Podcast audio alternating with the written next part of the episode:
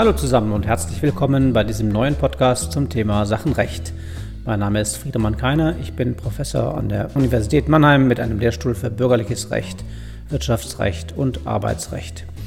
Ich freue mich, dass Sie den Weg zu diesem Podcast gefunden haben und sich für das Sachenrecht interessieren. Mehr dazu finden Sie jede Woche auf diesem Kanal. Heute will ich mich mit dem Begriff der Sache und den wesentlichen Bestandteilen der Sache beschäftigen. Nächste Woche geht es dann mit dem Besitz weiter. Dann möchte ich mit Ihnen den Erwerb des Eigentums an beweglichen Sachen bis hin zu den Grundpfandrechten durcharbeiten. Es gibt viel im Sachenrecht zu besprechen, also fangen wir an. Der Begriff der Sache ist bekanntlich in 90 definiert. Sachen im Sinne des Gesetzes sind körperliche Gegenstände. Wir lernen aus dem Text weiter, dass Tiere nach 90a BGB zwar keine Sachen sind, aber dass die für die Sachen geltenden Vorschriften entsprechend anzuwenden sind. Wichtig ist der Begriff der Sache vor allem deswegen, weil eine Sache Bezugsobjekt der meisten Sachenrechte ist. Es gibt auch Sachenrechte an, an Rechten, zum Beispiel das Pfandrecht an einer Forderung. Davon abgesehen aber brauchen wir stets eine Sache. Am deutlichsten wird dies natürlich für das Eigentum. Nur an einer Sache kann Eigentum bestehen. Bei der praktischen Fallbearbeitung müssen wir zwei wesentliche Problemfelder beachten. Zum einen, ob eine Sache vorliegt, das ist unser erster Punkt, und zum zweiten, ob die Sache vielleicht Bestandteil einer anderen Sache ist und dann unter Umständen, nämlich wenn sie ein wesentlicher Bestandteil ist, gar nicht Bezugsobjekt von Sachenrechten sein kann. Bedeutung hat die Sachqualität, das sei hier nebenbei noch bemerkt, auch für andere Rechtsfragen.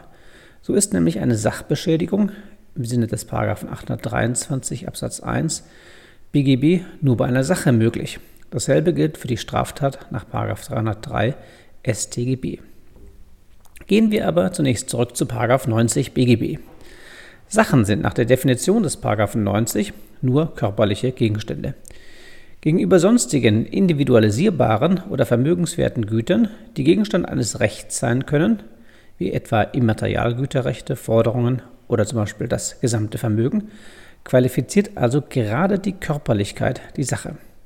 Dass ein, körperlich, dass ein Gegenstand körperlich und damit eine Sache ist, setzt zudem seine sinnliche Wahrnehmbarkeit, seine Abgrenzung im Raum und seine Beherrschbarkeit voraus. Für die Beherrschbarkeit ist letztlich die Verkehrsanschauung entscheidend und nicht in erster Linie die physikalische Beschaffenheit des Gegenstandes. Ich mache das an einigen Beispielen deutlich. So ist zunächst das Wasser in einem Fluss oder die Luft in der Atmosphäre oder in einem Raum, die Schneeflocke in der Luft oder der Schnee auf dem Boden deswegen keine Sache, weil sie nicht körperlich beherrschbar ist. Wohl aber dann, wenn sie in einem Behältnis abgefüllt oder zu einer abgegrenzten Sache geformt wird, zum Beispiel die Eisskulptur, der Schneemann oder das Wasser in einer Flasche, die Luft in einem Ballon oder der Schnee in einem Schneeball das sind Sachen, weil zu der sinnlichen Wahrnehmbarkeit und zur Körperlichkeit die Beherrschbarkeit hinzukommt. Hierbei muss das Wasser eben eingefangen und abgefüllt werden. Nebenbei bemerkt, auf den Aggregatzustand kommt es nicht an. Deswegen kann Gas eine Sache sein, ebenso wie Wasser eine Flüssigkeit ähm, oder ein äh, eine feste Sache. Wie sieht es nun mit Geld aus? Geldscheine und Geldstücke sind natürlich eine Sache. Das Geld auf dem Konto ist aber keine Sache. Schon weil es nicht sinnlich wahrnehmbar ist. Naja, sehen wir mal vom Kontoauszug ab, der natürlich, sobald er gedruckt ist, eine Sache. oder gar nicht zu sprechen von der emotionalen Belastung äh, oder Freude, ähm, das Konto, das der Kontostand äh, mit sich bringen kann. Der Kontostand hingegen zeigt also nur eine Forderung, äh, hoffentlich von Ihnen gegen die Bank und nicht umgekehrt. Dementsprechend ist auch eine Kryptowährung keine Sache, sondern ein virtueller Gegenstand. Dasselbe gilt für Gegenstände wie Energie, Computerprogramme oder Texte. Diese Gegenstände können aber mit einem Träger, zum Beispiel einem Energie- oder einem Datenträger, in dem die Batterie, den USB-Stick, das Buch, verbunden werden und dieser Träger ist dann Sache im Sinne des 90 BGB. Unerheblich ist weiter, ob der körperliche Gegenstand irgendeinen Wert hat. Abfall ist eine Sache. Oder äh, wenn der körperliche Gegenstand zum Beispiel ähm, aufgrund einer öffentlich-rechtlichen Widmung nicht verkehrsfähig ist. Ähm, nicht relevant. So kann beispielsweise eine Straße dem öffentlich-rechtlichen Verkehr gewidmet sein und deswegen ähm, dem Privatrechtsverkehr entzogen. Gleichwohl bleibt das Grundstück doch eine Sache. Eine interessante Frage ist, ähm, und die kann auch gewisse Klausurrelevanz haben, inwieweit Menschen und ihre Bestandteile Sachen sein können. Nun ist klar, Menschen sind Rechtssubjekte und daher grundsätzlich keine Sachen. Dasselbe gilt für den Leichnam des menschlichen Körpers bzw. für Leichenteile.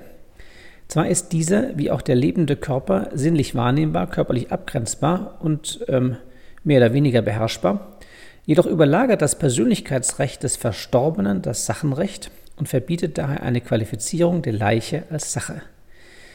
Die Abgrenzung ist im Einzelnen aber durchaus nicht ganz so klar, wenn die Leiche schon etwas älter ist. Im Grundsatz gilt, ist die Persönlichkeit verblasst, so werden die sterblichen Überreste zu Sachen im Sinne des 90 BGB. In der Regel ist dies der Fall nach Ablauf der Mindestruhezeit, also etwa 25 Jahre, im Einzelfall aber auch länger, wenn der Verstorbene, zum Beispiel ein ehemaliger König, noch Gegenstand der Totenehrung ist. Mumien oder namenlose Skelette sind stets Sachen. Ganz spannend wird es jetzt bei abgetrennten Körperteilen eines lebenden Menschen. Wie sieht es zum Beispiel aus, wenn der Friseur Haare abschneidet oder der Arzt Blut abnimmt? Zumindest die Haare könnten einen wirtschaftlichen Wert haben. Wem gehört nun das Haar, das abgetrennte Körperteil. Ähm, und hier differenziert die herrschende Meinung. Soweit die Trennung endgültig ist, zum Beispiel bei der Entnahme von Organen oder bei Blut zu Spenderzwecken, Amputationen, Abschneiden von Haaren oder Fingernägeln, Ziehen von Zähnen, ähm, werden diese Körperteile zu Sachen. Und wem gehören sie jetzt? Nun, sie stehen den betroffenen Menschen analog 953, also dem ehemaligen tja, Träger, des abgetrennten Körperteils analog 953 BGB als Eigentum zu. Paragraph 953 BGB ist eine Regel der Fruchtziehung. Dem Eigentümer einer Sache stehen grundsätzlich die gezogenen Früchte zu. Das Ergebnis, dem Kunden, also dem Kunden beim Friseur, gehört das abgeschnittene Haar, dem Patienten das entnommene Blut. Anders entscheidet die Rechtsprechung bei Körperteilen, die vorübergehend entnommen werden. Also die Eigenblutspende, die Eizellen zur späteren Wiedereinsetzung, auch konserviertes Sperma. Beschädigungen derart entnommener Körperteile sollen als Körperverletzungen und nicht als Eigentumsverletzungen bewertet werden, sodass dem Betroffenen Schmerzensgeld zustehen kann nach 253 Absatz 2 BGB. Und ein Bestimmungsrecht über diese Gegenstände, die ja dann nicht Sachen sind, und dann ist 953 BGB nicht anwendbar, dieses Bestimmungsrecht äh, wird nach der Rechtsprechung aus dem Persönlichkeitsrecht abgeleitet. Diese Vorstellung, also ein Körperteil, das zur späteren Wiedereinsetzung gedacht ist, soll ähm, weiter Körper bleiben, diese Vorstellung ist in der Literatur auf Vorbehalte gestoßen. Herrschend ist auch in diesen Fällen, also in der Literatur herrschend, ist auch in diesen Fällen, dass Eizellen etc. zu Sachen werden, bis sie einen menschlichen Empfänger finden. Die Literatur findet den Gedanken, dass vorübergehend entnommene Körpergewebe eine funktionale Einheit zum Menschen bilden, künstlich. Was gilt eigentlich für künstliche Körperteile? Wem gehört denn das eingesetzte Hüftgelenk oder der Herzschrittmacher? Im sich anbahnenden Zeitalter des Cyborgs mag diese Frage noch größere Bedeutung erlangen. Die Lösung ist allerdings sehr klar. Alles, was mit dem Körper fest verbunden ist, verliert seine Sacheigenschaft. Das bedeutet, zahlt der Patient die Hüft-OP-Rechnung nicht, kann der Hersteller die Prothese nicht mittels 985 BGB den Ausbau der Prothese durchsetzen. Übrigens würde das auch nichts bringen, weil, naja, wem gehört nun die ausgebaute Prothese? Äh, sie erraten es. Genau, erstens, sie erlangt ja ihre Sachqualität zurück, wie abgeschnittenes Haar also der Ausbau eines künstlichen Körperteils, wird wieder zur Sache. Äh, und zweitens, es gilt 953 BGB analog, die Prothese gehört ihrem bisherigen Träger.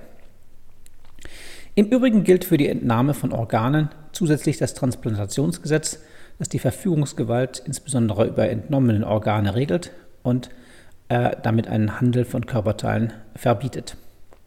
So, jetzt haben wir uns mit dem Begriff der Sache befasst und kommen nun zu dem noch deutlich klausurrelevanteren und wichtigeren Begriff des wesentlichen Bestandteils. Die Regelungen hierzu finden sich in Paragraphen 93 bis 95 BGB. Worum geht es? Es geht primär um die Frage, wem die Bestandteile einer zusammengesetzten Sache gehören. Unter Bestandteilen versteht man Einzelteile oder Komponenten, die miteinander in einem körperlichen Zusammenhang stehen, irgendwie miteinander verbunden sind und in ihrer Verbindung nach der Verkehrsanschauung zusammen eine einheitliche Sache ergeben. Zum Beispiel, wenn die Einzelteile erst in ihrer Verbindung ein Auto ergeben, auseinandergenommen aber ein Haufen Einzelteile sind. Daher ist auch der Deckel einer Teekanne oder die Schublade eines Tisches jeweils ein Bestandteil. Bei den Paragraphen 93 folgenden BGB geht es nun darum, ein einfaches Bestandteil von einem wesentlichen Bestandteil zu differenzieren. Dies ist deswegen wichtig, weil, so das Gesetz in 93, ein wesentliches Bestandteil nicht Gegenstand eines Sachenrechtes sein kann und sich aus 947 oder 946 BGB ergibt, ähm, dass der Eigentümer der Hauptsache oder des Grundstücks eben auch Eigentümer der wesentlichen Bestandteile ist. Die Grundregelung in 93 BGB sagt, dass Bestandteile einer Sache, die voneinander nicht getrennt werden können, ohne dass der eine oder der andere zerstört oder in seinem Wesen verändert wird, als wesentliche Bestandteile nicht Gegenstand besonderer Rechte sein können. Wie gesagt, es ist wichtig, dass Sie diese Regelung immer im Kontext mit den Paragraphen 946 und 947 BGB sehen, die die Eigentumsverhältnisse an einheitlichen Sachen beim Einbau bzw. bei der Verbindung wesentlicher Bestandteile regeln, bzw. eines wesentlichen Bestandteils mit einer Sache. Ich komme gleich auf diese Norm noch einmal zurück. Wichtig ist zu verstehen, dass der Gesetzgeber mit diesem Regelungskomplex dafür sorgen wollte, dass eine einheitliche Sache, zum Beispiel ein Flugzeug, möglichst nicht in Teileigentum an den einzelnen Bestandteilen aufgeteilt wird. Denn die Folge wäre, dass die funktionelle Einheit, also nehmen wir das Flugzeug, in Ausübung der Vindikationsrechte der Eigentümer der einzelnen Bestandteile zerstört und damit volkswirtschaftlicher Wert vernichtet würde. Dies wird noch einmal dadurch verhindert, dass an wesentlichen Bestandteilen einer einheitlichen Sache eben kein Eigentum bestehen kann und damit natürlich auch keine sonstigen dinglichen Rechte wie etwa ein Pfandrecht oder ähnliches. Es ist wichtig zu verstehen, dass hinter dem Zweck des 93 BGB eine wirtschaftliche Überlegung steht. Denn so müssen Sie nun dessen Tatbestandsmerkmale auch auslegen. Voraussetzung für den wesentlichen Bestandteil ist, noch einmal, dass die Trennung zur Zerstörung oder Wesensveränderung des Bestandteils oder der Hauptsache führen würde. Diese Begriffe müssen Sie also wirtschaftlich und damit so verstehen, dass bereits eine wirtschaftliche Entwertung aufgrund der Trennung eine Zerstörung in diesem Sinne darstellt. Schauen wir uns dafür eine, einige Beispiele an. So ist beispielsweise eine Bierschankanlage in einer Gaststätte kein wesentlicher Bestandteil, weil sie ohne weiteres ausgebaut und woanders wieder eingebaut werden kann. Ein zugeschnittener Bodenbelag in dieser Gaststätte ist, gerade weil er zugeschnitten ist, ein wesentlicher Bestandteil des Gebäudes. Worin liegt der Unterschied? In beiden Fällen ist die Gaststätte nach dem Ausbau nicht wesentlich weniger wert, weil Schankanlage oder Bodenbelag relativ günstig nachträglich wieder eingefügt werden können. Beim zugeschnittenen Bodenbelag wird dieser aber nach dem Ausbau wirtschaftlich praktisch wertlos, weil man ihn jedenfalls in der Regel nicht woanders einbauen kann. Anders bei der Schankanlage, ähm, bei der das eben möglich ist. Die Karosserie eines Pkw ist ein wesentlicher Bestandteil des Pkw, weil der Ausbau aller Aggregate äußerst aufwendig ist und sowohl Karosserie als auch die sonstigen Teile isoliert eben erheblich weniger wert sind als das Auto. Dagegen sind die Räder des Pkw kein wesentlicher Bestandteil, weil diese erstens leicht woanders Verwendung finden können und zweitens das Auto wiederum leicht mit anderen Reifen bestückt werden kann. Ein Handy, das einen fest verlöteten Akku hat, mag zwar nach der relativ billigen Trennung wieder günstig mit einem neuen Akku nachgerüstet werden. Aber wenn hierdurch, wie zumeist, die Garantie verfällt, verliert das Handy erheblich an wirtschaftlichem Wert, was einer wirtschaftlichen Zerstörung gleichkommen kann. Abgesehen davon kann natürlich auch der Ausbau ähm, äh, so teuer sein, ähm, dass äh, allein deswegen eine wirtschaftliche Entwertung vorliegt. So löst sich auch die Frage, ob eine Einbauküche oder ein Baumöbel wesentliche Bestandteile des Gebäudes sind. Ja, nämlich, wenn sie extra für dieses Gebäude angepasst oder gebaut wurden und nicht woanders Verwendung finden können. Nein, wenn das gerade bei Serienküchen oder ähm, Serienmöbeln eben unproblematisch ist. Zusammenfassend schauen Sie also immer darauf, ob die Trennung die eine oder die andere Sache wirtschaftlich entwertet. Dabei können Sie auch oder müssen Sie auch die Kosten für den Ausbau, berücksichtigen. Abschließend müssen wir uns mit zwei weiteren Regeln beschäftigen, die Grundstücke betreffen, nämlich die Paragraphen 94 und den Paragraphen 95. Paragraph 94 erweitert die Regelung des Paragraphen 93 für Grundstücke und Gebäude, obwohl Gebäude bzw. die zur Herstellung des Gebäudes eingefügten Sachen selbst meist auch wesentlich, wesentliche Bestandteile des Grundstücks im Sinne des 93 BGB sind. Zum Regelungszweck der wirtschaftlichen Einheit gesellt sich hier der Schutz von Grundstückserwerbern und Grundpfandrechtsgläubigern, die sich da, darauf verlassen müssen oder verlassen können, sollen, dass der Erwerb des Grundstückeigentums bzw. des Grundpfandrechts auch wirtschaftlich bedeutsame Bauten oder verbundene Sachen erfasst. Wesentliche Bestandteile gemäß 94 sind alle mit dem Grund und Boden fest verbundenen Sachen. Entscheidend ist somit die feste Verbindung, unter Umständen auch durch Schwerkraft, deren Trennung unverhältnismäßig teuer wäre oder zur Zerstörung oder wesentlichen Beschädigung führen würde. Neben Gebäuden fallen unter 94 Absatz 1 auch Mauern, Laternen, Brücken, oder fest verbundene Freiland-Voltaikanlagen, nicht jedoch eine nicht fundamentierte Wellblechgarage. Wesentlicher Bestandteil eines Gebäudes, Absatz 2, und damit meist zugleich eines Grundstücks, sind alle Bestandteile, die nach der Verkehrsanschauung zur Fertigstellung eines Gebäudes mit Blick auf seinen spezifischen Charakter, Wohnhaus, Fabrikgebäude usw. So erforderlich sind. Ähm, auf eine feste Verbindung kommt es hier nicht an.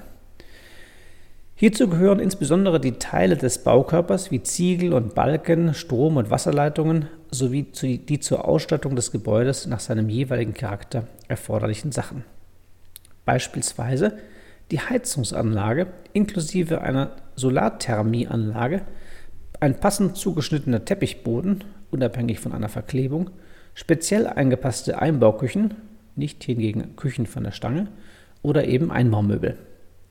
Instruktiv ist auch die Beurteilung einer Photovoltaikanlage auf dem Dach.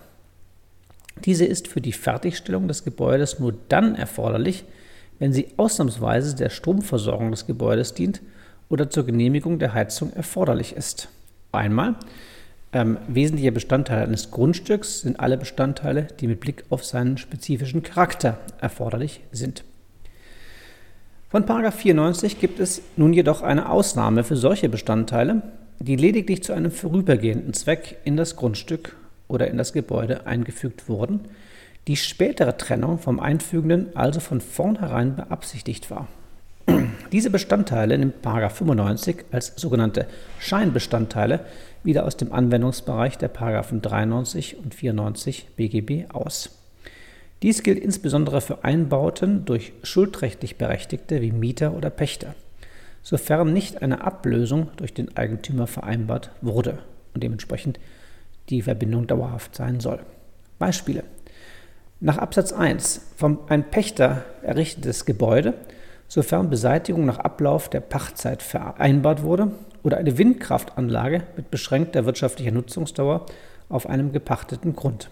Oder Absatz 2 vom Mieter installierte Einbauküche, die von einem gewerblichen Wärmelieferanten für die Laufzeit des Vertrages eingebaute Heizungsanlage. In diesen Fällen ist stets von vornherein vereinbart oder beabsichtigt, ähm, dass die Verbindung eben nicht dauerhaft sein soll. So, und welche Relevanz hat das Ganze jetzt in der Fallbearbeitung? Meistens gewinnen die Paragraphen 93 bis 95 Bedeutung im Rahmen der Paragraphen 946 und Paragraphen 947 BGB. Demnach erwirbt der Grundstückseigentümer das Eigentum an eingefügten wesentlichen Bestandteilen. Vielleicht kennen Sie die schönen Fälle rund um die Rückabwicklung bei Einbaufällen im Drei-Personen-Verhältnis. Ein Beispiel. Ein Bauunternehmer bezieht Steine von seinem Lieferanten unter Eigentumsvorbehalt. Er baut nun, also der Bauunternehmer, er baut nun die Steine im Auftrag seines Bauherrn in dessen Gebäude ein.